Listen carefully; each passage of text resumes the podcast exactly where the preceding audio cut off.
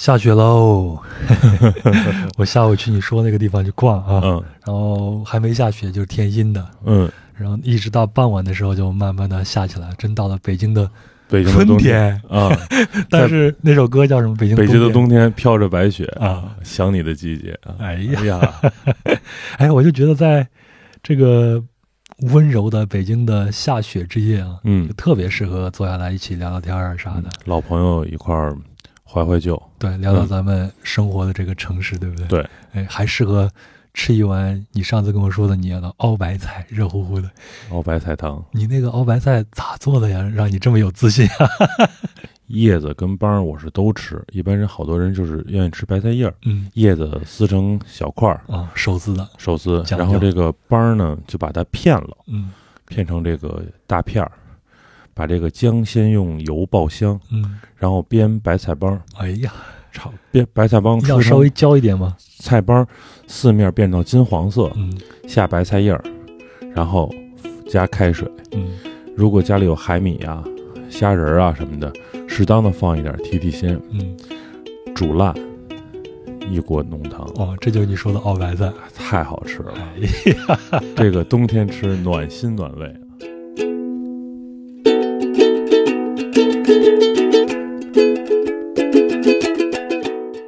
你好，欢迎收听《人文旅行声游记壮游者》，我是杨。啊，今天的壮游者是刘杰群，刘所啊，哎，大家好刘所，给大家打个招呼吧。大家好，我是刘所，我又来了。哎，老一套啊。这个刘所一来啊，我想听我们应该都知道了，我们又要在北京进行 City Walk 嗯城市漫步了啊。那截止到春节前的最后一期节目，也就是第一百四十二期《大石蜡往事》啊，有刘所讲述，主要集中在北京西城区的这个 City Walk 算是正式走完了。对，咱们一共是制作了九十五，还有九十六期的日日落什刹海，这是一期节目啊。嗯还有一百零六期的风云菜市口，还有一百一十二期的天桥有江湖，然后就是大石蜡往事。嗯这一系列一共是五集，有四个地区。那咱们做这个系列的时间跨度是两年，对，嗯、两年前你还是那个样子的。那这个系列呢，非常受听友的欢迎啊，我觉得对壮游者风格的确立也有很多的帮助。可能大家听了这个节目，喜欢上壮游者的大有人在，到现在还有很多人加听友群的时候，就说听了什刹海这一期啊，都进来的。大家捧场了。哎，那么呢，我和刘所就想啊，如何为这个系列啊收个尾。嗯、不知道你还记得吗？啊，或者说你注意不注意？每次我在介绍刘介群同志的时候，总会说是摇滚青年兼北京市西城区文物保护研究所的副所长。那我们之前的节目呢，我们都是在城市中穿梭游走，并且是仿古探金，啊，但并没有体现出刘所的另一重身份，也就是一个资深的音乐爱好者。哎 说你资深没问题吧？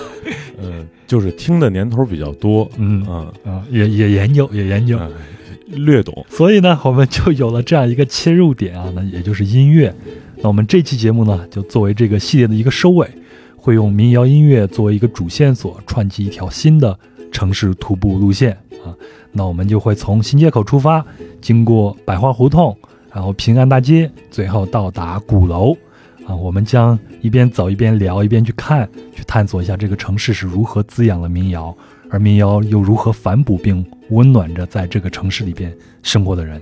嗯另外呢，咱们之前的节目啊，有两次我们是进行了这种线下的这种实地的徒步旅行，然后再录的音，对吧？，对，嗯，但是啊，参与的听友毕竟是少数，而且线下活动组织起来是非常的麻烦的。嗯 那这次呢，我之前在我们的七个听友群里边都进行了征集啊，征集的内容是正在北京生活或者是曾经在北京生活的朋友啊，有哪首歌在哪个瞬间或者哪个阶段触动到了你？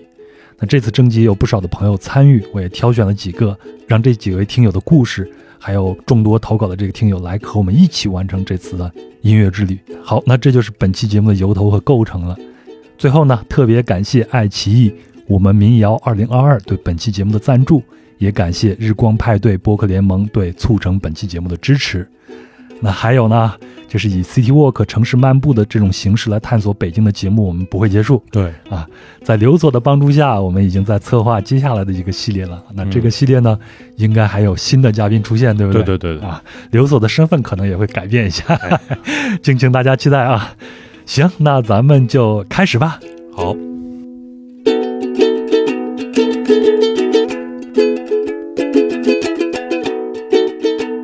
那我们一会儿啊就要去新街口，嗯，咱先怀怀古啊，这就是你最擅长的。嗯，呃，最近一二十年，北京民谣聚集地大概都有哪些呢？其实民谣，我觉得它的这个有一些特别像殿堂级的地方了。嗯，比如说当年三里屯的何酒吧，嗯，比如说著名的这个在 CBD 的麻雀瓦舍，嗯，基本上在那里头能够演出的都是非常。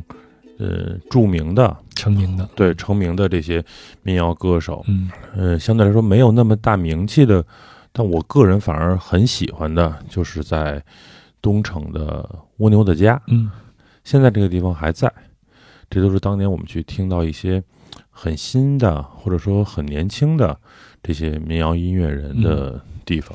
其实更多的，我觉得都是一些比较散落在民间的。比如说，著名的西单的地下通道，嗯，比如说当时出的，后来出过西单女孩嘛，对，嗯，还有美术馆东边的那个小花园，嗯，我上大学的时候，呃，杨一一直在那儿卖唱，那是我一个，那是我特别喜欢的一个民谣歌手，他的那种歌是原生态的，大家感兴趣可以在网上找一找，比如他的。他的走西口，跟我以前听的所有的走西口的词和调都不一样。但是你听的那个，你觉得那应该是当事人的那个状态，有劲儿。那时候我也天天在那边玩嘛，然后经常就能看到他，大家也都扮熟脸儿。有的时候夏天天气热，我就买两瓶那个冰镇的那个燕京啤酒。我抱一瓶给他那儿搁一瓶，俩人互相也不说话。然后他就接着弹琴唱他的，他卖那个自己刻的那个他自己唱的歌的 CD，嗯，好像也卖的不太好。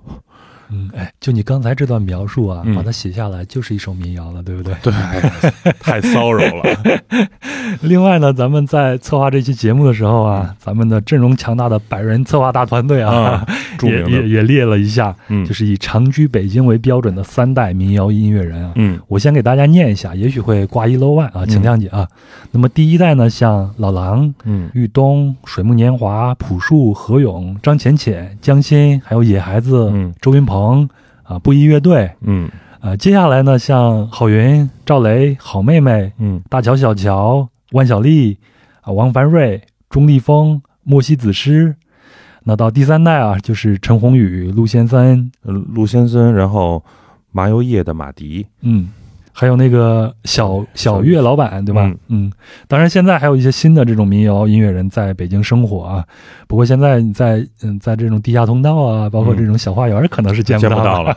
时代变了，对，不允许了，对不对？而且他们展示自己的平台也变了，对，以前只能在那儿，嗯，现在可以用互联网来展示自己，在网络上就可以了。对，嗯，哎，那我的一个问题啊，就是北京为什么能滋养这么多的音乐和音乐人呢？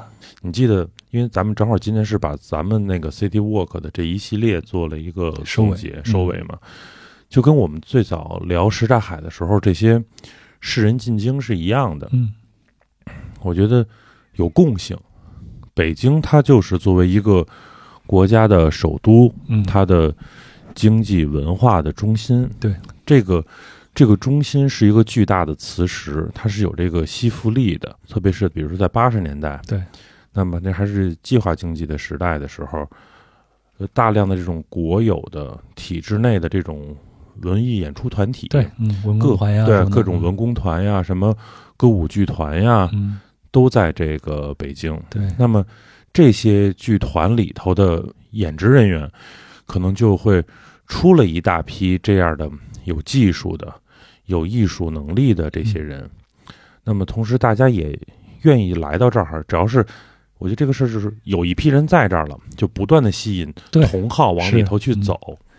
而且到再往后，比如说校园民谣时代的时候，北京还集中了这么多好的教育资源，大学北京的大学嗯像清华、北大对这种都是校园民谣的大阵地的这种。，这是所有的民谣喜爱好者都知道的一段故事了。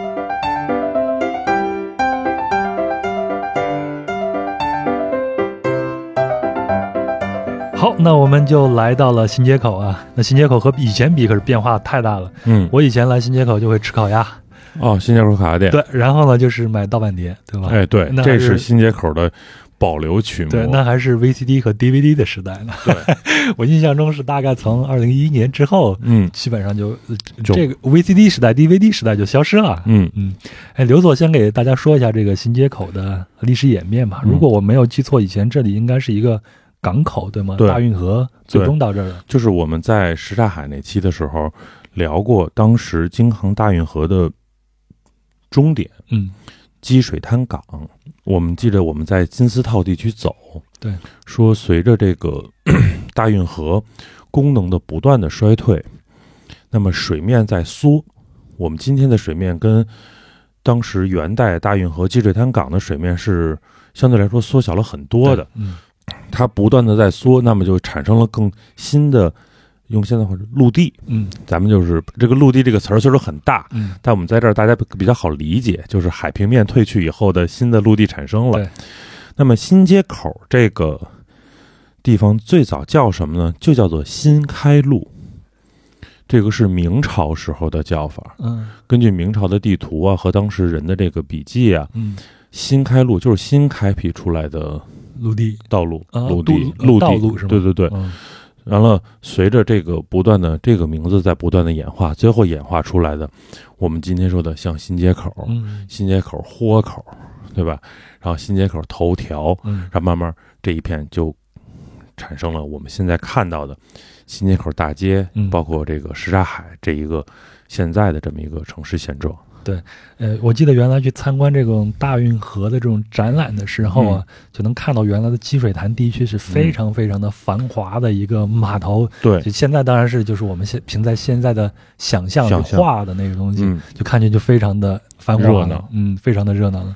呃，这一片地区它的这个热闹跟繁华大概是分了几个不同的历史阶段。嗯，在元代的时候，那是它最热闹鼎盛的时候嘛，嗯因为大都本身其实相对于后来的明明清紫禁城来说，元大都是一个国际化都市。嗯它作为大运河的终点，所以你去看元代的史料的时候，这里头是那种酒楼林立、商铺纵横、嗯热闹繁华，就像我们熟悉的所有的这种漕运码头嗯，一样，是那种川流不息的人，可以想象。对吧？嗯，后来到了明朝，它就变成了这个达官贵人居住的地方，是，它就开始冷静，就是冷清下来。嗯这种冷清是因为贵族住在这里了，他需要安静了。它是有秩序的。对，嗯到了清代的时候呢，可能特别是清中期，呃，清朝盛世的时候，嗯它就更安静，因为这里全是王府。嗯那王府跟身边周边是不能这个贩夫走卒这样的，它是变成了一个安静的什刹海。嗯那么到了清朝末年、民国以后，这里头再起来，比如说餐饮呀、娱乐呀、服务啊，像我们之前聊到的什么庆云楼啊、对汇贤堂啊，这些陆陆续续再发展起来，哎，什刹海又变得热闹了。嗯然后到了解放以后，变成了这个这个市民休闲、消夏、是。滑冰，然后哎，就一直热闹到今天。对，我是经历了两千年初的那一段阶段啊，啊、就去新街口烤鸭店吃烤鸭，嗯，然后呢就去陶碟，对，哈。但是现在这个陶碟这个这种文化生活，在我们的生活中也都已经消失了。对，这个两个字基本上在出来的时候，可能已经算是这个考古词汇了，嗯是吧？像我们那个时候去新街口买盘，买什么盘？就是两个类型，嗯，最主要的是打口盘，打口对，打口 CD。这个这个得给大家解释一下，可能有些年轻的听友啊不太知道什么叫做打口 CD 了。对就是，呃，相当于就是走私进来的洋垃圾，它是当垃圾进来的嘛，就是这个 CD 盘，然后给它。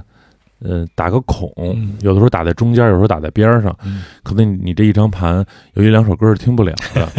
相当于我们现在去一个景区拿张票啊，给你打个孔，对对对你捡过了啊，哎，是这这个个意思。就告诉你报废了。对，嗯为什么会有这个东西？是因为那个时候的资讯特别不发达。对，那么大家有欲望、有需求，想听到国外的好的，呃，流行音乐，呃，摇滚乐，或者说各种各样的音乐。嗯那么，呃，但是大家确实消费不起，这个事儿就我现在想想那个画面，觉得特别的戏剧，就是在这个新街口的这个丁字路口东边，就是那个现在老西安饭庄那个位置边上有一个小的一个胡同进去，嗯那个是当时所有的这个摇滚青年呀，或者说用今天话说是热爱独立音乐的年轻人们嗯，去买这个打口 CD 的地方。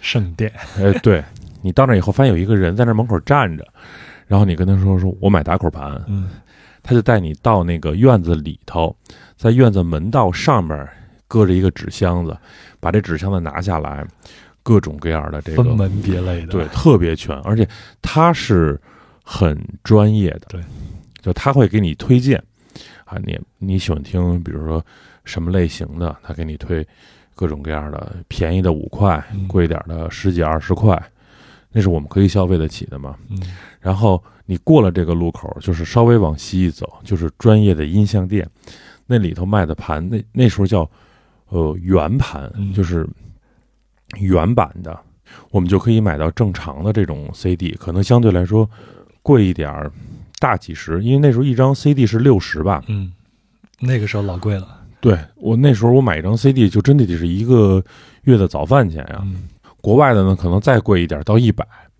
但是原盘就是原版盘进来的时候，起步就要四五百块，根本买不起。我攒了半年的零花钱，买了一张以泪洗面的原版盘，嗯是一个德国的哥特乐队的，嗯我那个就没舍得听过，嗯，就是舍不得往里面磨的，真？不舍得，就买回来。我当时想的就是这张盘买回来，哥们儿就挂墙上，就是为了显摆说我是真爱粉。用现在的话说，我有它。嗯但是这个东西就是你只能看，你实际上你放在 CD 里不舍得的时候，你还得需要打口盘去支撑你。嗯。而且打口盘对于我当时来说是一个社交特别重要的一个工具，哦，怎么讲？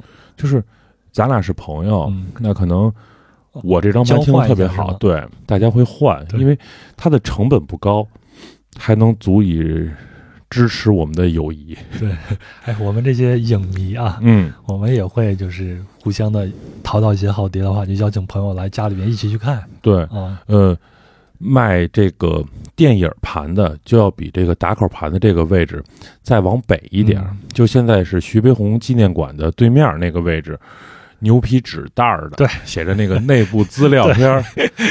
对我当时的什么像北京粤语录、粤语录啊，什么北京杂种啊，呃，孤岭街少年杀人案、件杀人事件，都是那个时候买的。所以那个时候咱们去新街口啊，嗯，只要一说去新街口，其实就意味着咱们是进进行文化生活去了，对对吧？对。嗯，哎，那还有好多琴行，对不对？琴行是从新街口，在就是从我们刚才说的老西安饭庄，嗯再往南，嗯，就是平安里到新街口中间这一段，嗯，全部都是琴行。你那时候玩吗？玩啊。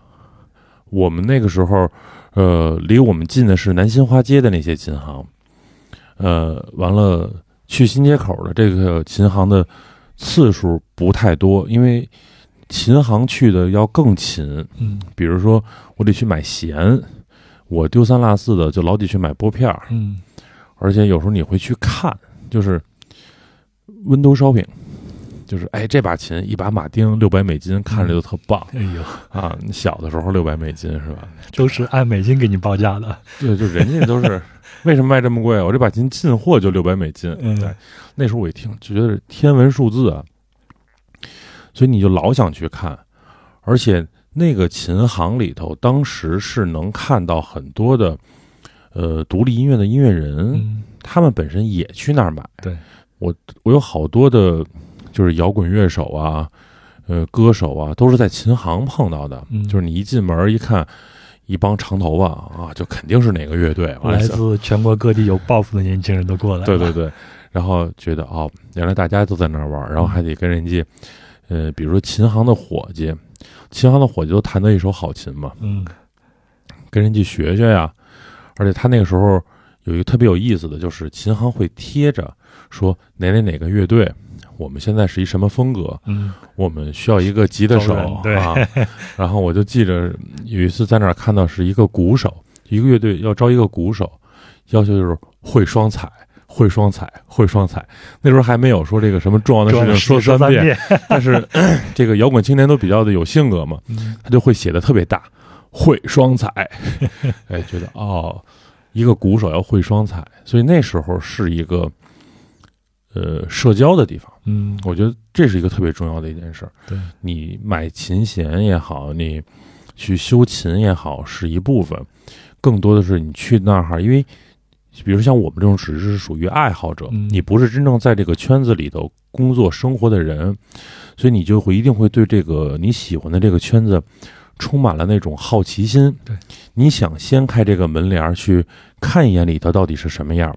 等咱们现在把这个门帘掀起来，往后面一看，然后再放下门帘以后，你会发现，那些有的人是荣归故里，有的人是黯淡回乡。对啊，就是今天看就觉得特别正常了。是所有的行业可能表象不一样，最后它的规律都是一样的。对，嗯，哎，那个时候也是这个民谣一个发生最旺盛的一段阶段了，对不对？，对，嗯。那个时候像我们那个时候特别特别火的，当然像老狼啊，嗯，这个玉东啊，对。都已经在我们小的时候就已经火起来了。是，什么沈庆啊、李晓东啊这些人，我们几乎所有的人刚开始学吉他的时候，都是什么同桌的同桌的你，同桌的你，恋恋风尘，对，青春，这个什么露天电影院，对。都是这些歌。嗯但是到我们自己开始玩起来的时候，特别火的，比如万晓利，嗯比如说像小何，刚才呃那个名单里头的这些，像周云鹏、嗯，野孩子、布衣对，啊，这都是我当时 看过现场，然后爬过人家的歌，然后买过人家的 CD，觉得特别棒嗯。啊。哎我前段时间听那个我们民谣二零二二里边叶培唱那个《白衣飘飘的年代》，啊，其实描述的就是那个时代，对不对？，对，那首歌简直是大金曲。嗯，然后我就觉得那个歌词啊，其实就是把那一段热情似火的那个年代给它记录下来了。嗯嗯，还有就是咱前头我说有很多啊，全国各地的这种有抱负年轻人来到北京，最后有的人是成了，有的人就是黯然离场了，嗯包括现在也同样是如此。嗯我觉得现在的北京，它也是一个盛放年轻人野心的地方，嗯，也有成功的，那也有啊，就是过平常日子的，嗯有进来的就一定有离开的，对吧？那现在呢，我们先听一个听友的故事以及触动他的一首歌，这首歌叫做《长假》。长假归来忽，知无语，出局。两袖清风为谁忙？国家不用做栋梁。长甲，我是老韩，来自壮游者七群，从一四年上大学到现在，已经来北京九年了。我想和你分享的歌曲是许秋汉的《长假》。第一次听《长假》是在一八年的院系毕业典礼上，我们坐在学校英杰交流中心的阳光厅，主持人请胡旭东老师上来致辞。我们一般管胡老师叫胡子。胡子上来以后说：“我给你们唱首歌吧。”然后开始清唱，气势超足，还左右摇晃身体给自己打拍子，歌声却实在算不上好听，我们都被他逗笑了。唱完一遍，他才开始介绍歌曲背景，说九五年北京市出台了一项政策，当年毕业留京的高校学生需要缴纳城市增容费。胡子的同学是这首歌的作者，他有感而发，写了《长甲》。听完这首歌，我第一次清楚地感觉到，走出校门，无论对未来有多么美好的设想，每个人终归要在现实面前做各种取舍。为了留金，去竞争一份低薪但有户口的工作；为了高薪，去又卷又累的大厂；为了刷学历，去读一个自己不太喜欢的硕博。而我的未来又在何方呢？再次想起这首歌，是二一年的夏天。有天晚上刷朋友圈，突然看到胡子的讣告，那时的心情就像夏夜里落下了一片雪花，轻轻的，无声无息的，有一丝丝的凉意。然后消散了。第二天醒来，和平常一样打卡上班，过家和公司两点一线的生活。回到家，身体像被抽干，只能通过熬夜换取一点属于自己的时间。我一直以为这样的生活是正常的，毕竟身边每个人都是这种节奏。直到有一天，我家小猫生病挂水了，我提前请了半天假，下班去接它回家。走出办公楼的那一刻，看着街上车来车往。我第一次发觉这条街道原来如此明亮，如此宽广。上班这么久，我居然从来没有在天黑之前走出过办公楼。去年年底，北京办公室关门了，这样的生活也随之按下了暂停键。距离大学毕业又是四年，身边的人再一次毕业了，我还没决定是留下还是离开。不过现在手机上写了个备忘录，叫离开北京前要做的事情。比如去西什库教堂听一场弥撒，去朝阳公园坐落日飞车，去颐和园滑冰车，去国博逛它个一整天，写了好多好多只有在北京才能做的事情，带着告别的心情，一样一样的去打卡。无论未来如何，先好好生活。哎呀，听完这首歌，我不知道你怎么想啊？这其中提到了一个人，胡旭东老师，嗯。呃，我之前看过胡旭东老师写过一本书，叫做《去他的巴西》。嗯，啊，这个可能是我对巴西这个国家感兴趣、发生兴趣的最初的一段文字，就是从胡旭东老师的这本书里边看到的。嗯，后来知道胡胡老师他是一个诗人，写了很多诗，而且非常的有有个性。二一年看到他就是突然身亡的这个消息的时候，我也很震惊。啊，没想到在这儿啊，又听到了他的这个故事。是，嗯，包括。呃，这个听友分享的这首歌《长假》，长甲，这是我们学生时代听到的。嗯，当时啊，我觉得 听完这个故事，心情好像挺紧。嗯，呃，先先活跃一下，我不太适应这种特别沉重的话题。我先给大家说一下这个“长夹”啊，“长夹”就是常见的意思，对吧？嗯，有的人听到的第一是感觉它的音乐性。或者说它可传唱性不像《同桌的你》，对，不像《恋恋风尘》，可能你第一次听的时候不会爱上这首歌，嗯，但是随着你，我这首歌我每年都会拿出来听一听，嗯，年龄在增长，然后你对这首歌的理解也在不断的变化，对，人生到底应该是怎么样去过？你要做一个什么样的人？对我给大家再分享一下啊，这首歌的歌词的前面几句和后面几句啊。长涯归来乎？食无鱼，处无居。两袖清风为谁忙？国家不用做栋梁。嗯，这个其实当时是有一个背景的，就是他们那一届的毕业生。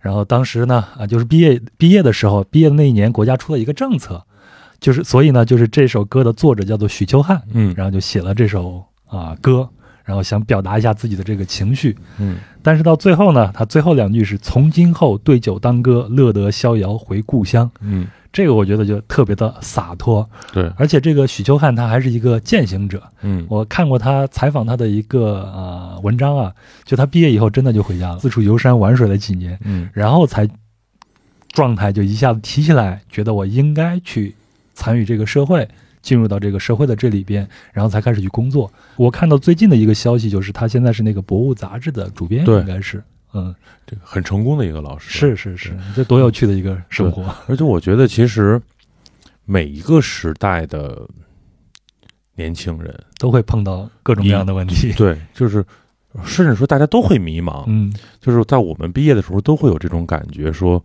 我到底该去干嘛？说回到民谣本身，嗯，有的时候你为什么会觉得民谣是一种特别好的？音乐状态，是因为你需要造梦的时候，他给你描述了一个梦，嗯现实的大嘴巴抽的你已经不再特别相信那个梦了。嗯，他就该抚慰你了。对，把这首歌一放，你年轻时候，或者说你曾经有梦想的时候的那个状态就随之而来了。嗯然后给自己打打气。那我觉得庆幸的是，我们还有一首歌能在你不得不选择去妥协的时候，安慰一下你自己，或者说告诉你说，其实你还没有那么差，还有的拼。嗯，我觉得老韩的做法就非常的棒，然后他就是把自己想要做的这个事情都列出来，然后就一件一件一件事情的去做。嗯，就是咱前面说的，每个时代都有每个时代的这种问题啊，每个时代有每个时代这种潇洒的这种态度。我觉得无论你是留下还是离开，是卷还是舒展啊，嗯，就看你自己的一个取决了。及时行乐须趁早，嗯然后及时拼了这件事儿，什么时候都不晚。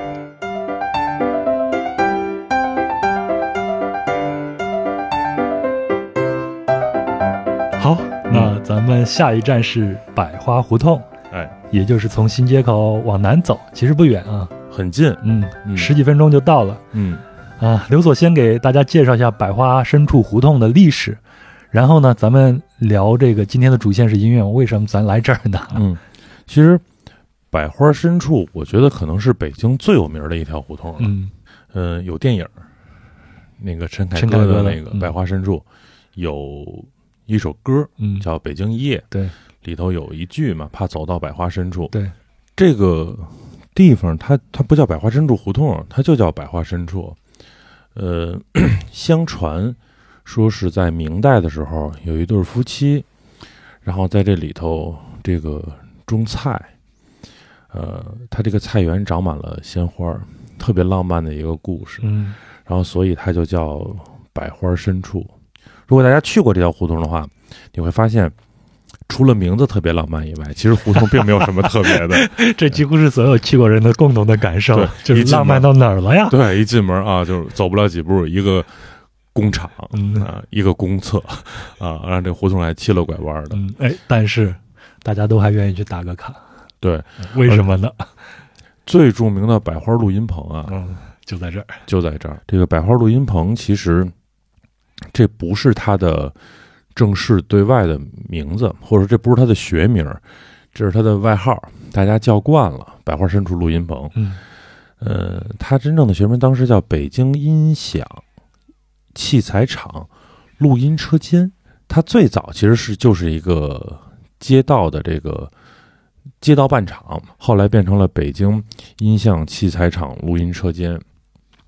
大约就是在二十世纪八十年代的时候，然后因为那个时候正好赶上这个改革开放，然后这个音乐市场开始蓬勃发展，它又是一个国有的这么一个企企业，它的资金相对来说不是问题，所以它迅速的就发展了起来，成为了整个流行音乐北方最重要的一个录音的录音棚。嗯它的呃，这个它的录音棚我是去过的，呃，那是一个荷兰的一个设计师，据说是一个大师，封笔之作。但很遗憾的是，我确实没有查到这个大师到底是谁，嗯因为这对于我来说可能，呃，隔的专业有点远。嗯、如果听友们有谁知道的，最好能告诉我们一下，我可以把这个知识的这个空白补上。咱们写在留言区啊，造福一下大家。嗯，就是它的独特之处在于什么呢？是它的就是录音棚，它会有好多的那种呃柱子，因为它是声波的这种共振。对，它的那个柱子是可以升降的，就是说它可以根据它所录制的音乐内容的不同，来去调整它的这个共振的这个状态。这个是四十年前的设计，嗯，特别专业了。特别棒，而且，呃，但很遗憾，就是我走访的时候问现在的他那儿的工作人员，大家反而对这个建筑这部分说不大出来什么了。嗯但是，呃，算是一个遗憾吧。可能有专业研究领域的人能把这个事儿给大家解释清楚。嗯百花录音棚出过的作品，确实我觉得是中国流行音乐史上特别重要的。比如说那个郭峰的那个《让世界充满爱》，嗯，那个大家都听过那首歌，对，大哥的一个代表，对不对？对，那是那种对，不是大哥，是大哥，对，大哥，嗯 呃，那是在那儿录的。像呃大家熟知的黑豹啊、嗯。唐朝啊、艾敬啊、什么刘欢呀、付笛声啊，呃，最近特别又重新火起来的，我特别喜欢的一个老姐姐张强啊，嗯，哇，张强，对，都在都在那个录音棚，所以当时的这个居民你说的这所有歌我都能哼几句，是吧？张强，这就是咱们那一代人的共同记忆啊。就是咱们那个时候听的那些歌，基本上，呃，你会发现哦，这首歌也来自这个录音棚啊、这首歌也来自这个录音棚。特别我当时查了一下，张强在那儿当时录的那个叫《害羞女孩》的那张嗯专辑，当时的销售量是四百二十万张。这个是一个什么概念呢？当年的迪斯科女王 迪斯科女王，对啊，就是这个四百二十万张这个数据，我当时就在想，我这是一个什么概念？呃，后来我又查了一个数据啊，二零一五年全球音乐唱片销量排行榜榜首是泰勒·斯威夫特，嗯这个一九八九这张专辑，这张专辑的呃销量，包括网络流量折合起来，嗯。总共是二百零一万张。嗯。所以当时张强的这顶流啊，嗯，那个时候我们中国人对这种呃流行歌曲啊、民谣啊，或者说是文化生活，嗯，也正是一个如饥似渴的一个年代，对。对吗？嗯。如果大家有兴趣的话，我觉得可以走到那儿的时候进去去看一眼。嗯，嗯，哎，那现在我再给你确定一下，也给嗯大家听友们指个路，现在那个录音棚还能参观吗？我只是走到外面去看了看，好像不能参观，嗯就是能走到门口拍张照片。嗯，打个卡就可以了。对对对对对，哎，咱们说到以前有这么多的老歌呀，嗯我有一个想法，我不知道对不对啊，嗯和你探讨一下。我之前听那个一席演讲，嗯。我听过一位好像是武汉大学的一个音乐教授，他讲的，嗯。他说我们很多人其实在欣赏一首歌的时候，其实是欣赏的它的呃文学性，嗯。真正去掉这个歌词，你听到的那些才是真正的音乐。嗯。我前段时间听播客，嗯。好像是《读库立体声》里边，嗯。呃，讲到刘欢，刘欢老师好像也提到过这样的一个观点。嗯。嗯、我就想，其实民谣可能更是如此，因为民谣相对来说，它那个曲调会稍微的有有些啊嗯简简单一些，是吧？我们欣赏民谣最多的还是它的文学性的这些部分。嗯你你是怎么看的呢？我觉得，嗯，就比如第一个问题，我是比较我个人来说，嗯我是更在乎一首歌的歌词的。我我特别怕在这一首歌里头找不到共鸣。嗯嗯，说到民谣的时候，就聊这个话题，我就把它就我个人感受，说嗯。我在摇滚跟民谣之间来回是怎么去看的。嗯。比如摇滚乐的时候，可能歌词也是很重要的，因为它要表达他的态度、态度对，愤怒啊什么的，然后同时他的音乐的那种节奏、那种冲击力，特别是比如贝斯跟鼓给你的那种底音的那种撞击感，嗯，要和你的心跳要对吻合上。那个 solo 的那种华彩、那种华丽的东西，所有的让让你血脉喷张的东西，是组合着来的。这是我选摇滚乐时候的原因。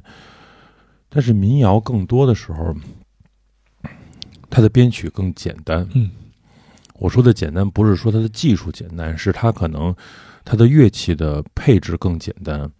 大多时候，一把琴、一个鼓，或者可能说再带个口琴，就就可以了。还有那一个人声，嗯，那他是什么地方抓住了你呢？歌词，其实这个事儿，我觉得从古到今，它是一个延续。嗯比如说，我们读古诗，读《诗经》，我们都知道是要诵的。对，现在它跟我们现在读诗的方式是不一样。我们现在就是“朝辞白帝彩云间，千里江陵一日还”，嗯，无非就是您声音好听点和您声音不好听的区别。但古代人他人是用诵的这个方式把这首诗诵出来的。呃，现在也有专业的老师去复原古代的这种诵读的方法。大家可以在网络上搜搜看啊，有很多研究语言、研究这种文字演变老师会做一些视频啊，大家在视频里边看一下，嗯，就能知道当年的人是如何去诵这一首词的。但是这个不一定是定论啊，对，不一定就是完全还原当时那种状况，只是我们现在的一种就是我们就可以古代的一种推测，嗯或者说基于他这个老师专业的研究的一种。呃，研究成果的一种展示吧。我觉得大家也不用特别较真儿，说嗯你是不是古代人就那样。那我觉得可能很大程度上不是，因为它发音也不一样了，嗯对吧？但你到了宋词的时候，那就更像民谣。它我就是有曲牌，对，然后曲这个曲牌是固定的，那我唱的方法是固定的，只不过内容不一样。而且，嗯，所以我觉得文字跟音乐的结合，其实对于我们中国人来说，也是从古到今这么流传下来的。只不过我们把音乐性忽略掉以后，我们是一个更重视文字性的这么一个民族，嗯所以我们最后可能丢了好多曲牌。那到看今天的民谣，其实我觉得也是一样，很多民谣的这个歌词，如果我们单拿出来看，就是诗歌，对，或者说很多诗歌特别适合做成民谣。九月就是九月，对我们说的周云鹏的九月，，嗯是吧？就是如果大家读诗的时候，我不知道，比如说大家都是一个什么习惯，我们现在还有没有来两句吧。呃，九月，呃，孩子，目击众神死亡的草原上，野花一片。远在远方的风比远方更远，这句话都已经镇住我了。然后，我的琴声呜咽，泪水全无。我把远方的远归归还草还草原。哎呀，对，就是你可能单纯看文字是一个状态，嗯。然后我们像今天我跟杨哥，我们俩这种把它念出来的时候，呃，你自己心里头产生的化学反应是一个状态。嗯。如果在听周云鹏老师，大家看过他的现场，或者说你看过他现场？我看过。嗯。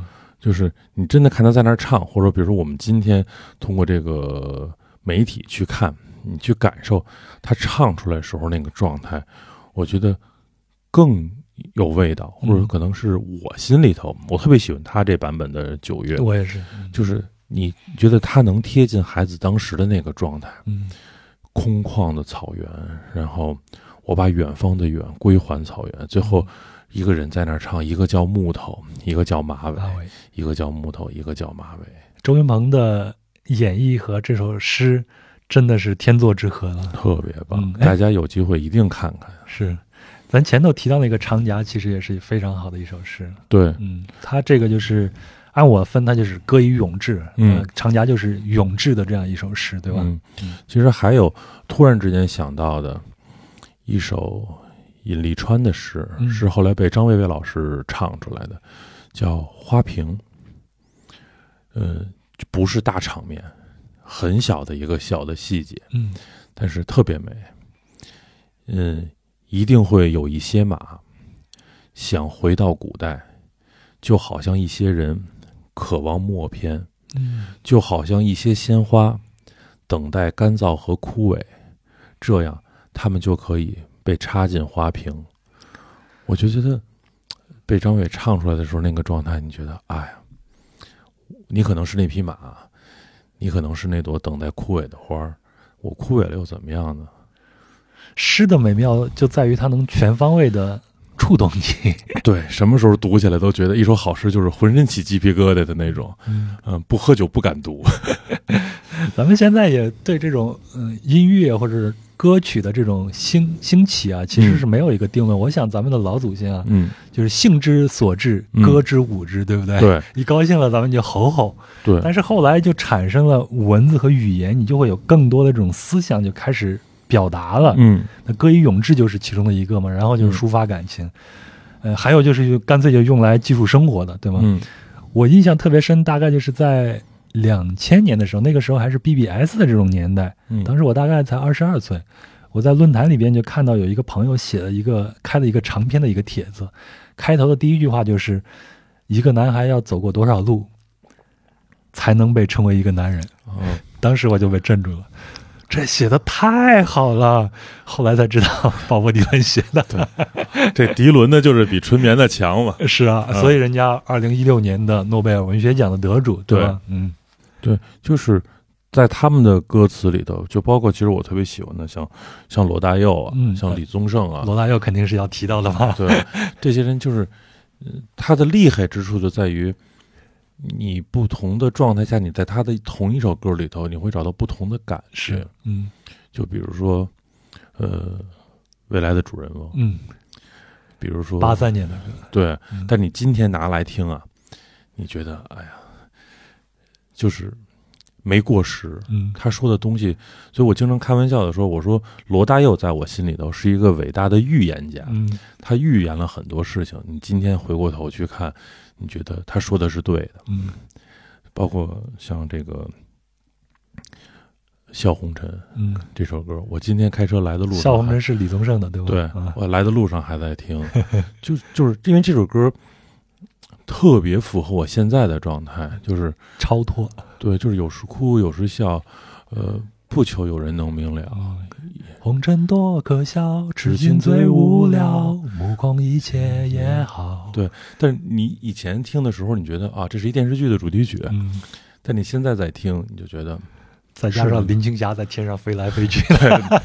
现在就啊无所谓了。嗯，哎，你前头说那个呃罗大佑的未来的主人公啊，嗯我也特别喜欢他里边的这一段表达，我就嗯用表达就不用嗯歌来说了。嗯每一个今天来到世界的婴孩，张大了眼睛，摸索着一个真心的关怀。嗯，每一个来到世界的生命在期待，因为我们改变的世界，将是他们的未来，特别棒。这就是你说的伟大的预言家。对，嗯，歌以咏志，歌以歌以咏志，咏志对。然后还有这种积蓄文体的啊，嗯就特别的生活流。嗯 嗯我个人最喜欢的是这种，嗯，因为伟大的预言家很难得，对对不对？可能一代下一代才出这么一个，那是殿堂级的。嗯但是每一个歌者都可以去记录我们的生活，我想嗯这可能也是民谣贴近我们的一部分啊，对最主要的一部分。我记得在爱奇艺我们民谣二零二二里边，马飞唱了一首叫做《阿玛尼的馄饨》。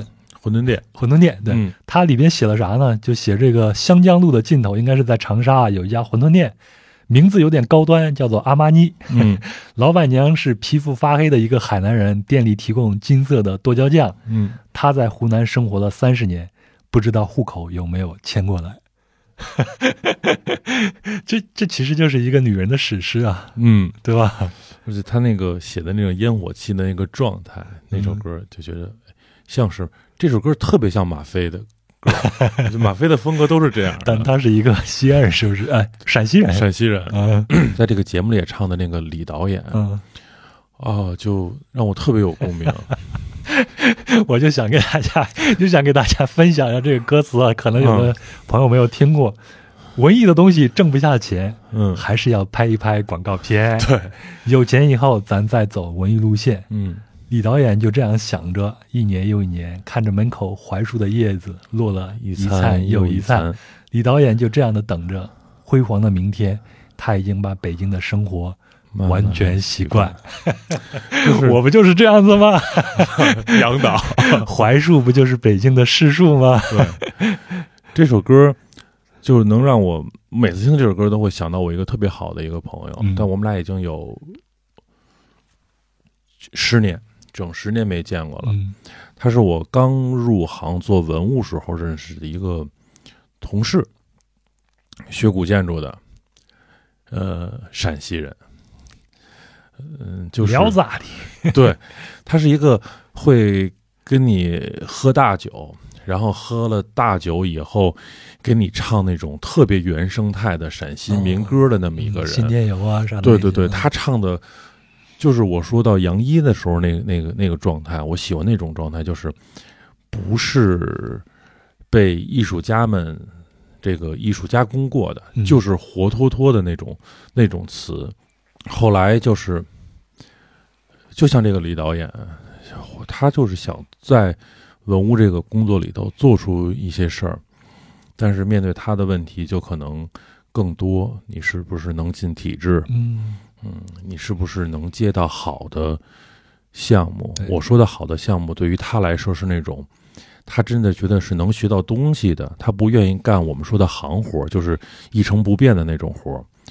后来他的规律就变成从北京离开，然后我们喝了一次大酒。我说北京发展机会多好啊，你干嘛要走？他说啊都是明清的，嗯，嗯、没劲了。啊，要更早。我要修更早的嗯。然后知道他的消息的时候，他在呃山西修庙。我说你这能修到修到哪儿了？啊、这个辽金的。然后再知道的时候，他最后一次他给我打电话，他在四川修汉阙。啊，我当时就觉得，我说你是我们当时那一批年轻人里头唯一一个一直还在坚持这种探索方式的人。嗯，其实我每次，所以我每次听到李李导演这首歌的时候，就会想到他，就是都问问你，我说你吃什么？下面嗯就是永远就一碗面条，其实都特别高兴。然后他在坚持着自己的那个那个状态。嗯，咱们上面提到的这几首歌呀，像阿玛尼的《馄饨店》啊、嗯李导演啊、笑红尘啊，嗯大家都可以在爱奇艺我们民谣二零二二里边看啊。哎，我还要给大家再推荐一首，就是《小镇的天桥》，张若水唱的，特别有意思，也是一个技术技术题的，嗯，听听看。大家有什么想法都可以在留言区里边留言哈、好，呃，截止到咱俩录音这个时间啊，这个节目已经上线七期了，有很多的歌手啊，在用音乐来做着自己的表达，不管他们是第几代歌手哈、嗯我觉得每一代人都有自己的语言，对吧？也都是在写着自己的诗。嗯那民谣歌者呢，就像是当代的游吟诗人，而且呢，每一个城市也有每一个城市独特的音乐语言。那写出来的诗、唱出来的歌呢，也有独特的在地风味。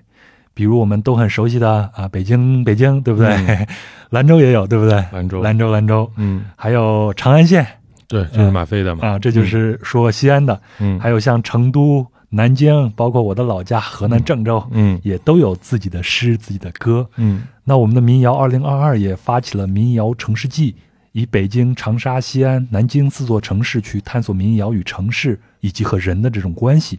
啊、城市和人呢，我们其实是在互相滋养，民谣也就承担了记录时代生活的作用，还能带来一些排解啊，一些抚慰，还有一些温暖。就像前头你提到的，你的那个啊哥们儿啊，嗯现在已经跑到四川去了。对，还在坚持着这样的一个梦想。那事实上，在咱们的听友里边，或者说在北京生活的很多的年轻人，他们也是。嗯接下来我们再来听一个听友的一个故事，他分享的这首歌叫做《十点半的地铁》。身边的姑娘，胖胖的她，重重的靠着我睡，我没有推，我不忍心推，她看起来好累。我是王曼玉，来自壮游者四大卫爱登堡群。今年是我在北京工作的第六年，我也计划在今年离开北京。我喜欢听歌，尤其是喜欢关于普通人、普通情感的歌。十点半的地铁是我耳机里常放的一首，尤其是在上下班通勤的路上。工作在北京互联网公司聚集地西二旗，在十点半下班是所有情人的常态。十点半的地铁，终于每个人都有了座位。这是这首歌的第一句歌词，我每每听到，都会略带无奈又心酸的想，在西二旗打工的我们，十点半的地铁可是常常没有座位啊。滴滴排队上百位，十字路口也水泄不通。对于我们，十点半也不是一个完全能疏解疲惫的时间。除了听歌，我还喜欢在车厢的人群里看人。我发现，地铁承载的不仅仅是带我们回家的一列列车厢，而是疲惫和人间百态。正如歌里唱到的：“十点半的地铁，打鼾的大叔，流泪的妹妹，没有什么可依偎的阿姨。”也正如我不经意瞥过周围的手机屏幕，看到十点半的地铁上，有人在点外卖，有人在买菜，有人在打游戏，也有人在地铁上抱着电脑敲代码。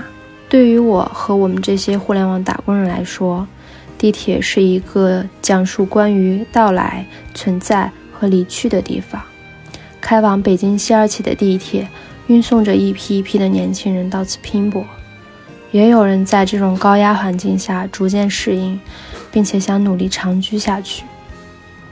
也有年轻人像开来去往的一列列地铁一样，注定只是在这个站点停歇，然后往下一站驶去。此时此刻，当我讲出这些感悟的这一天，是我提出离职，决定重拾学业，找回生活，走上另外一条赛道的第九天。我也终于暂时不用挤十点半的地铁去机械的上班。我坐着地铁来拼搏奋斗过，也不后悔曾经来过。疲惫、心酸、汗水，都会成为我前往下一站的养料。温柔的风，终于能轻轻的、静静的吹。即便生活有多么的不尽人意。但仍然会有对我们温柔以待的地方。北漂人奋斗着，我们都值得放纵与骄傲。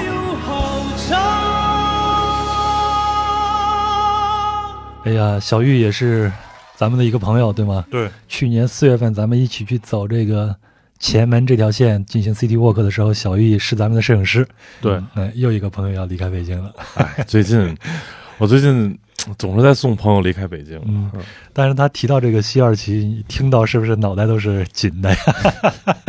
那个不敢看的车站，嗯，你你能想象那个吗？虽然咱们不生活在那儿啊，我我我从网上看过照片，那都是北京比较几几个比较著名的吧，好像有西二旗都在那儿，还有比如八王坟的那个站什么的，那个场面之震撼，嗯，都是年轻人们追梦的地方，好多大厂都在那边。其实像呃跟小玉有一样感觉的人还很多，比如像听友黑乌鸦的嘴，他选的歌曲是《北京北京》。嗯，他说在一六年在北京，呃，经常加班到三点多，干的肝疼。从办公室出来，走在长安街上，突然脑子里边就飘出了 这首歌，它指的是《北京北京》。嗯，但是呃十点半的地铁就有很多的具象嘛，他会去描述这个地铁上这个人当时的那种疲惫啊啥的这样子。困倦，嗯，众生相，对，好，小玉，祝你一切顺利。还有黑乌鸦的嘴，现在你也不生活在北京了，还有很多的朋友可能以前在北京生活过，现在不在北京生活了，北京欢迎你。对，这都是咱们大家共同的一个精神家园，或者说之一，对不对？跟小玉说一句啊，北京或者你要去的那个城市见，我们定好了的，嗯。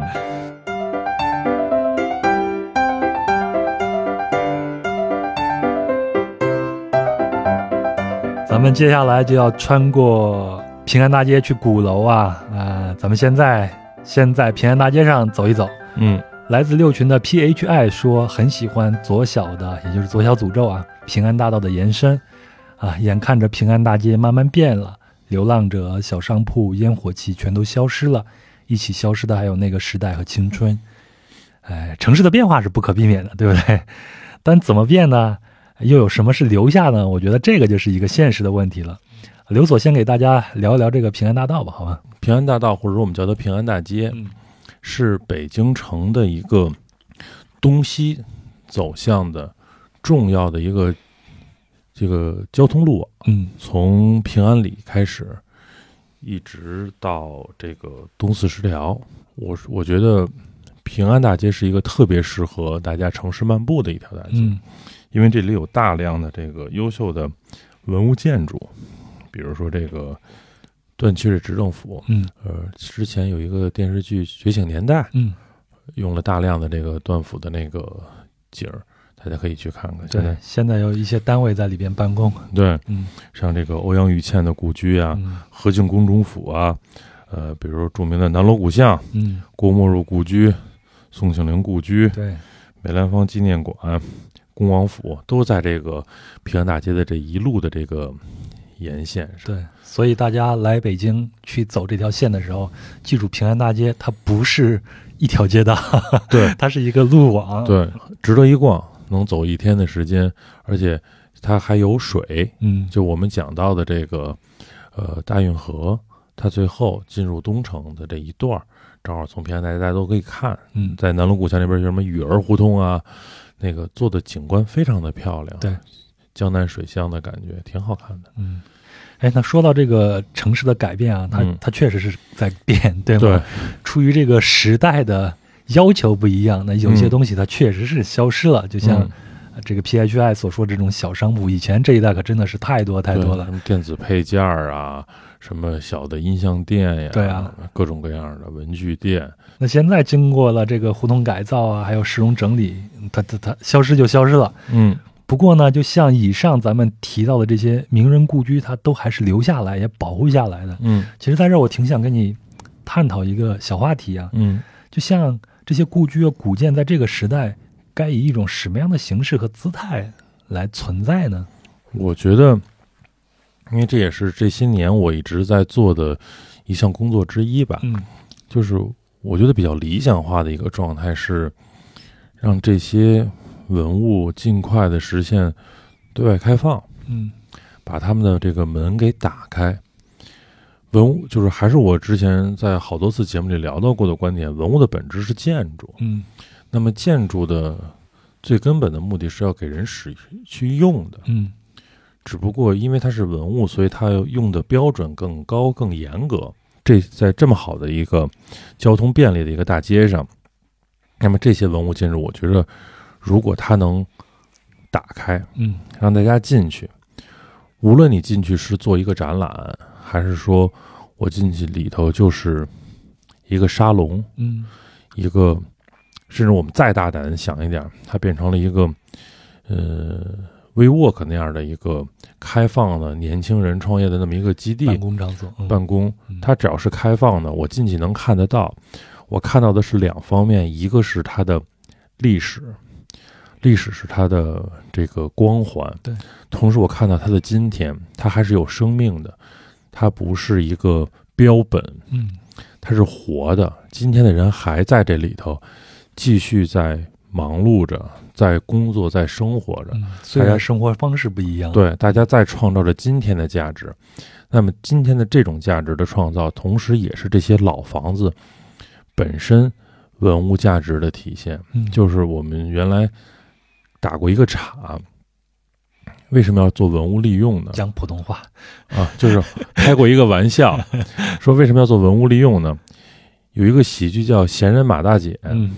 里头有这么一句，他那个主题歌里头有这么一句叫“发挥余热还不迟”，不就把文物当做我们家里头的一个长辈，他可能不能在上班冲锋了，嗯。但是他在家需他需要说我要做一些家务，体现自己的价值的时候，你就让他去做，去发挥他的余热，对吧？嗯，我们会说，哎，老人让他干点活儿，对对他是有好处的。其实文物也是一样，这真是个人观点，我是反对把它供在庙堂之上的。嗯。我觉得应该让它打开。其实这些古建啊，也是让城市里边后来的人知道它的一个历史嘛，也就是找到一个他感情上的一个 锚点，对吧？，对，嗯嗯，那咱回到咱们这个音乐的话题，我觉得音乐也同样是如此。就我们很多人都是生活在这种大城市里边，可能都是远离了一个故乡，嗯但是也许在某时某刻，有某一个音乐嗯，能够让你想到你来自哪儿，在远方还有你惦记的这个人的存在。嗯嗯，咱们接下来再听一个听友的一个故事。嗯。啊，这个听友呢叫做大可，大可哦。呢、是咱们湘西那一期的一个分享人，嗯。大可选的这首歌叫做《玉珍》。风吹乱了她的头发，也把她影子拉着散了。多想我是向大可，来自壮游者的三群安东尼群。我在北京已经有十年了。去年冬天听到福禄寿唱的《玉珍》，背景音里的铃铛声起来的时候，感觉马上就能哭出来。这首歌是福禄寿写给他们的外婆玉珍的。我从小也是外婆带大的，当时是我妈妈告诉我，外婆进医院了，躺在床上再也下不来了。但是那个时候因为北京的防控，我没有办法回家。其实我已经三年没有回家了，在北京那么久，给家里打电话并不算勤快。像外婆这样没有自己手机的老人，基本上都是过年过节才能打上一次电话。但是老人家从小就会鼓励我多出来干自己喜欢的事，觉得自己的孙女最优秀。就像歌词里唱的：“他说我心里有个宝啊，千万别把它毁了。”所以和风一起飞的我呀，不需要把脚落下。这些歌词每一句都能让我想起这个一直以来教导我坚韧的生活下去的外婆。外婆住院以后，只能等家里人去看护的时候打视频电话。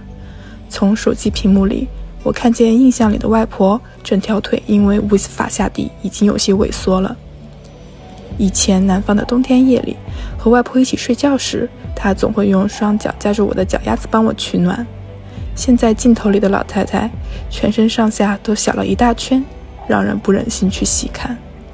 岁月流逝，故乡的老人老去，我已经长大，在北京这个大世界飞得很远，都快忘了曾经拉着我慢慢走在小巷子里的外婆。像他拉着我慢慢走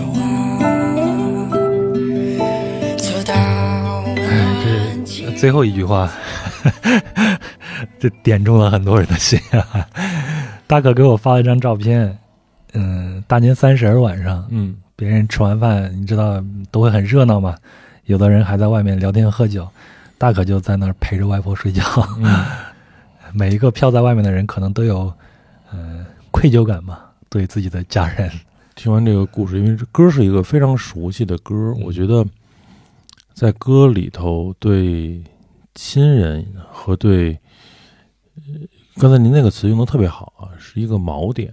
嗯呃，一首歌可能会突然之间击中我们，特别是这种击中，有时候是不像我们刚才说的，有首歌听了好几十年，然后你的情绪在不断的随着你的心境变化，你的理解不同了。有的时候一首新歌突然之间会击中你，一定是就是像照你心窝开了一枪，它可能是真的触碰到了你心里特别软的那个地方，这个地方可能是你的亲人，可能是你长大的地方。人有时候会这样吧，特别是像民谣这种慢慢的唱出来的这个状态，它不是那种激烈的五和弦咣咣咣的那种，让你燥起来，就安安静静的给你唱，仿佛就是有一个朋友在给你讲一个故事，后你在这个故事里去找到了共鸣。就像你记得我们做嗯什刹海那期的时候，嗯，当时我们用的那首歌在鼓楼东大街看着黄昏西，就是呃后来大家都开玩笑嘛，一直说我对鼓楼有这个情意结，所以就是可能我也觉得是我心里头鼓楼也对，就是我的这个锚点嘛。嗯，你提到鼓楼的时候，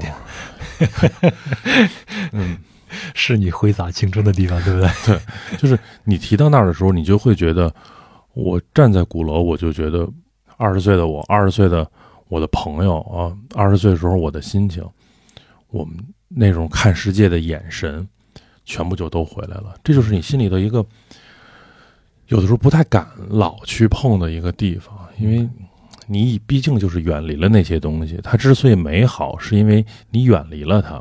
它才能成为你的情感的锚点。嗯你天天在一块儿的时候，它就是你情感的痛点，是吧？行，那咱们下站就鼓楼，你的精神锚点，好不好？好，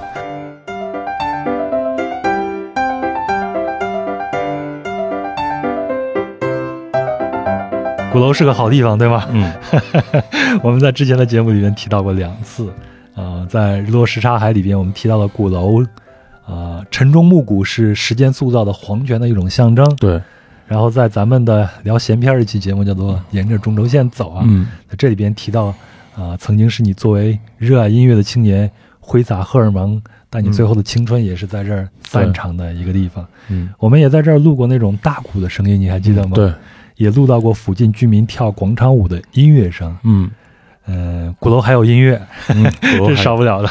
鼓楼一直有，对，咱们在这儿换一种形式，咱们先听一个听友的故事。这个听友呢叫做孙元，然后他的选的一首歌叫做《钟鼓楼》，这首歌大家都很熟悉。我的家就在二环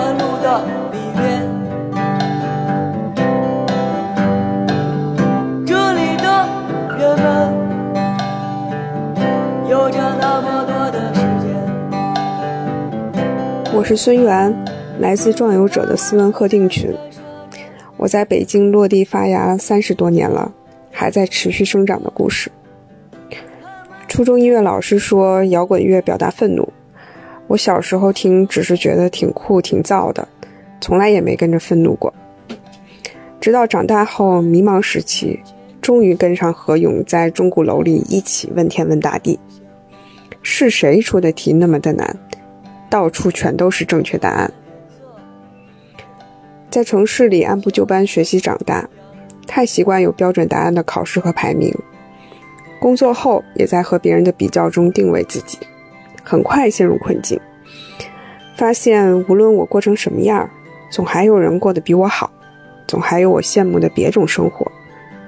人一困顿，愤怒就来了。我到底要过成这样还是那样？有完没完？在痛苦多年后，我终于开始看到我的惶恐。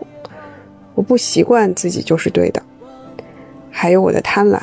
我想选出所有正确答案，奈何怎么过都是正确答案，索性怎么过都是正确答案。我此刻就是正确答案，理直气壮的活着就对了。倒影中的月亮，在灯谈判。酷吧？太对了，这 个这个态度对吧？对，这是吃摇滚药长大的孩子。嗯，我觉得特别好。嗯，就是我们我们干嘛要？其实摇滚跟民谣一样，嗯就是独立音乐嘛。对，我们干嘛要选择独立音乐？就是因为我我不想在乎你们怎么看我。这就是我选孙源的这个故事的一个原因的态度。对啊，就是我是我自己。哎，那咱们前头提到这个新街口，还有这种百花深处，嗯包括咱们呃聊这个鼓楼这个地区，嗯这边普遍都是胡同多，对吗？嗯，呃，是不是可以这样说？就胡同是北京民谣一个具象的一个符号，或者说胡同就是滋养了民谣呢？嗯，我觉得一大部分是是这个情况，因为还有一部分校园民谣嘛，嗯，那是在大学里头，是吧？对，那是恋恋风尘，对。那那天黄昏飘满白雪，但是那是现在比较卷的地方。对时代变了，现在大学里头是不是就不再出民谣了？但是胡同不一样，因为胡同本身是是活的，就是无论什么时代，你是卷还是躺平，你在胡同里头一定要生活，嗯而且胡同里头人跟人之间的这个呃壁垒没有那么强，嗯特别是这些比如说从外面来到北京的人朋友，他想了解这个城市，最好的方法一定是住在胡同里边，因为这个北京的大爷大妈会迅速的把你变成自己人，或者迅速的判定你不是个自己人，嗯对吧？那他在这里边，他有烟火气，他这里生活，当然这是美好的一面。另外，不美好的一面是他一定会看着无数的高楼大厦，然后他住在这间平房里边的时候，嗯他会有有幻想，他会有有理想，或者说他会有下一步要去哪儿的那种欲望。哎，就有一个老的曲艺的一段词儿，就是“身居长公屋，放眼全球”啊。王国富家住大白楼嘛，嗯。其实我觉得是，我觉得就是开玩笑的说啊，但其实是是这个感觉，就是他住在这儿的时候，他看着这个花花的世界，然后是这样的，他也体会到了这里头的所有的欢乐和艰辛，所以他才能去创作，他才能，他又演出又在又在这附近，嗯。大家在这里聚集，而且更容易去串门儿，大家更容易聚会，喝喝酒，聊聊天儿。嗯，我觉得是慢慢这么发展起来的。那那你现在再去那边，你的感受肯定就跟以前不一样，对吧？对，就是最怕就是故地重游。对比，对，就，哎，我跟你说过吗？我，呃，二零二零年的时候，嗯重新去了一次我们说的一个特别著名的一个民谣的一个集散地，就是江湖酒吧，嗯东棉花胡同，就是中戏边上。嗯好，真是好多年没去了。那次是刘东明的一个现场，然后我买了票去。嗯，到那儿以后看见老板，然后看见著名的这个音乐人小何老师，嗯我们就在门口聊天儿。那老板就看着我说：“说你是不是以前老来？”我说：“我说是，我说那时候我还是小孩呢。我说这我都老了。那老板说，就跟小他就跟小何乐说你还老。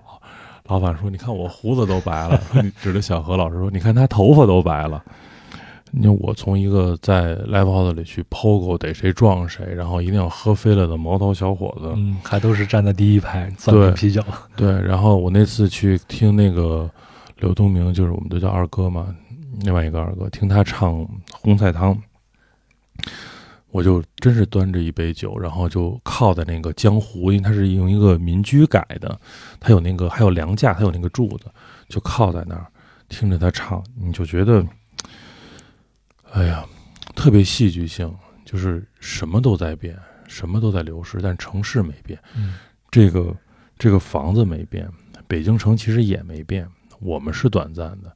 这叫什么？渺沧海之一粟，哀无声之须臾。特别是你再想想北京这个地方，当年关汉卿在这儿唱的曲儿，对，梅兰芳在这儿舞的水袖，嗯、今天在台上唱歌的这个歌手，他手里的吉他，其实他们都在讲着北京的故事。对，然后北京就是一个我们特别慈祥的一个长辈，旁观者。对，看着我们从小变成青年人、中年人，然后我们这一生就这么走过去，然后在我们人生得意的时候，看着我们在那儿手舞足蹈、兴高采烈，然后我们在我们遍体鳞伤的时候，呃，接纳我们疲惫的身体和心，然后递给我们一杯酒，说：“嗨，没什么大不了的。”哎呀有伤感了。啊，嗯，故事都是故事。咱这样，咱嗯最后再听一个也是有故事的人好，分享的一个故事啊。嗯呃，老于，啊，相信大家都知道他，这是太平洋上漂两年的分享嘉宾。呃，触动他的这首歌是许军的《自己》，那这首歌也在我们民谣二零二二里边唱过。老于呢，呃 如果你没听那期节目，我大概的说一下，他原来在北京做媒体人，然后呢，后来就呃创业失败，离开北京，到云南、西藏这边，后来有两年做这种远洋捕捞渔船上的啊、捕鱼的这些工人，做了两年，现在又回到拉萨，继续在这边工作。我们来听听他的故事，还有他选的这首歌叫做《自己》。地狱，要保持希望，在每天清晨太阳升起，不用太在意这一首的遗憾，用一片面包解决你的不安，别担心，没人经过你的未来。第一，要保持希望，在每天清晨太阳升起，不用太在意这一手的遗憾，用一片面包解决你的不安，别担心，没人经过你的未来，也没有人住宿你的现在。大家好，我是壮游者舞群的老于。嗯，我在北京七年，呃，混了七年吧，然后，嗯、厉害的时候或者混得好的时候，我半个月工资可以把一个面包店的所有一天的东西都买下来。然后混得不好的时候呢，我可能连一片面包都买不起啊，就是一五年。那许君这首歌呢，是我一五年听的，然后中国好歌曲第一次听，第二次听的是当时没过多多久，然后我去鸣笛，迷笛音乐节许军的这首歌，我在现场我看的，然后特别有感触。当时迷笛的那年的主题曲应该也是这首许军的自己。呃，那我回忆起北京的那些日子来讲的话，就是，也就是青春，然后梦想、希望，然后随之而来的就是也狂过，然后大起大落。嗯，大起大落呢，我现在觉得这个事儿它不是一个坏事。我觉得有时候歌曲跟你的经历是有共鸣的，为什么呢？就是说你所有的经历都不是白给的，哪怕他他物他用物质是没法衡量的，是没法衡量的。有一句歌词说的特别好，就是说。城市太美丽，又有多少属于你？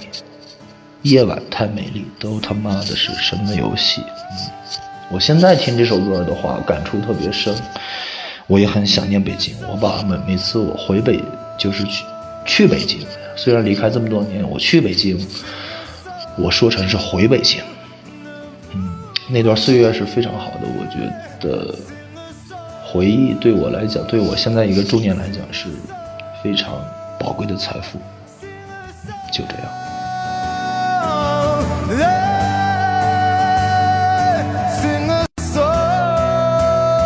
哎呀，老于这个回北京，嗯、也是他的一个精神故乡。他的故事一直我觉得是特别有有感染力，对，而且很励志，对吧？对，嗯，北京就是这样吧，他。就是能看着我们风光，也能接受我们的遍体鳞伤，嗯、这就是你刚才说的啊。对，所以在这个城市里边生活，嗯、呃，我们就得去慢慢的适应这样的一种节奏，或者说去适应它带给我们的一切。呃，如果老于回北京，老杨中间。帮着联系啊，我们我们肯定会要、嗯、要聚一聚的。对，我要请他喝杯酒，嗯、我要跟他说，其实听完他的故事，就我特别想分享一首歌。嗯嗯，沙哥，我今天是不是也可以分享一首歌？你分享呗，来呗。这一切没有想象的那么糟。哎呀，是要跟他说的吗？我觉得跟所有人说吧，因为今天，嗯，我们聊了这么多。对对，呃呃，大可的。玉珍那首歌，嗯、小玉的远行，然后孙源的那种和我一样状态的那种，就是对，活在当下吧，活在当下，跟他们磕，嗯嗯，高兴的也有，不高兴的也有，好像今天我们聊的特别伤感，是吧？就是有有几个谈不上伤感，这是我们人生的一种常态，对，就是很很动情，嗯，但是其实我们今天一会儿关掉麦克风。还得去生活，嗯，呃，大家听到这期节目，你听完了所有的东西的时候，你还有工作表要完成。对，生活就是这样，就是一切没有想象的那么糟，万小丽万事如的。行，咱们先听两句。好。暴风雨来临那一天，迷途的羔羊还没回来。铁匠铺传来了叮当叮当声，这一切没有想象的那么糟。好，这就是本期节目的全部内容啊。嗯，本期我们用民谣作为线索，用 City Walk 城市漫步的这种形式走过了新街口、啊、百花深处、平安大街，还有鼓楼啊，在这一路上也分享了老韩、小玉。大可、老于，还有孙元，嗯、还有刘所 和这个城市的故事，哎，非常感谢大家。但是我想啊，不管你是在北上广深这样的大城市，还是在长沙、西安、南京，或者是其他的一些地方，可能啊，我们生活中都会发生一些故事，而在这个时刻呢，恰好就会有那么一首歌，啊，一个音乐能够触动到你。给你做一些情绪上的排解。那么，如果你也有这样的故事和这样的歌出现在你的人生当中，欢迎到评论区里边留言。另外呢，要再次感谢爱奇艺我们民谣二零二二对本期节目的大力支持。啊，看过的可以给分享一下感受，那没有看的赶紧去看看，特别温暖人心的一个节目。有的时候我看这个节目，就感觉就像咱俩这样子，就像有一个老朋友在面对面的在跟你聊天，跟你聊天，对吧？特别是我看的时候，觉得啊，好多歌是小的时候听的，嗯，啊，好多的这些歌手是我十几年前或者再早一点去看过他们现场的，嗯。这么多年看过来，然后他们今天终于在这么好的一个平台上，我看他们是一个小的屋子，今天在这么好的一个平台上，然后这么好的去唱一首歌的时候，你会觉得挺好。呃，也请大家关注这个我们民谣发起的城市民谣季活动啊。还有呢，就是要感谢黑乌鸦的嘴，还有 PHI，还有李璐阿木子、半哥、小鱼儿等听友，可能还有遗漏的，他们也分享了自己的故事和歌。呃，虽然没有选用，但是你们的情绪呢？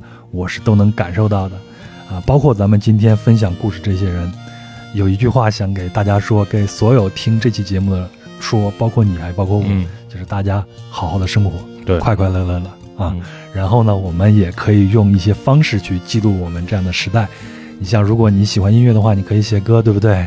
喜欢写诗的话，你可以去写诗。像我做播客，也是在记录我们这样的一个时代。没错，哎，那就这样。如果你要添加听友群，请微信添加“壮游者二零一八”，然后呢，他就会将您拉到群里边。今天虽然下雪，但是春天已经来了啊，这是最美好的季节就要来了。祝福大家一切顺利，咱们下期再会，拜拜，拜拜。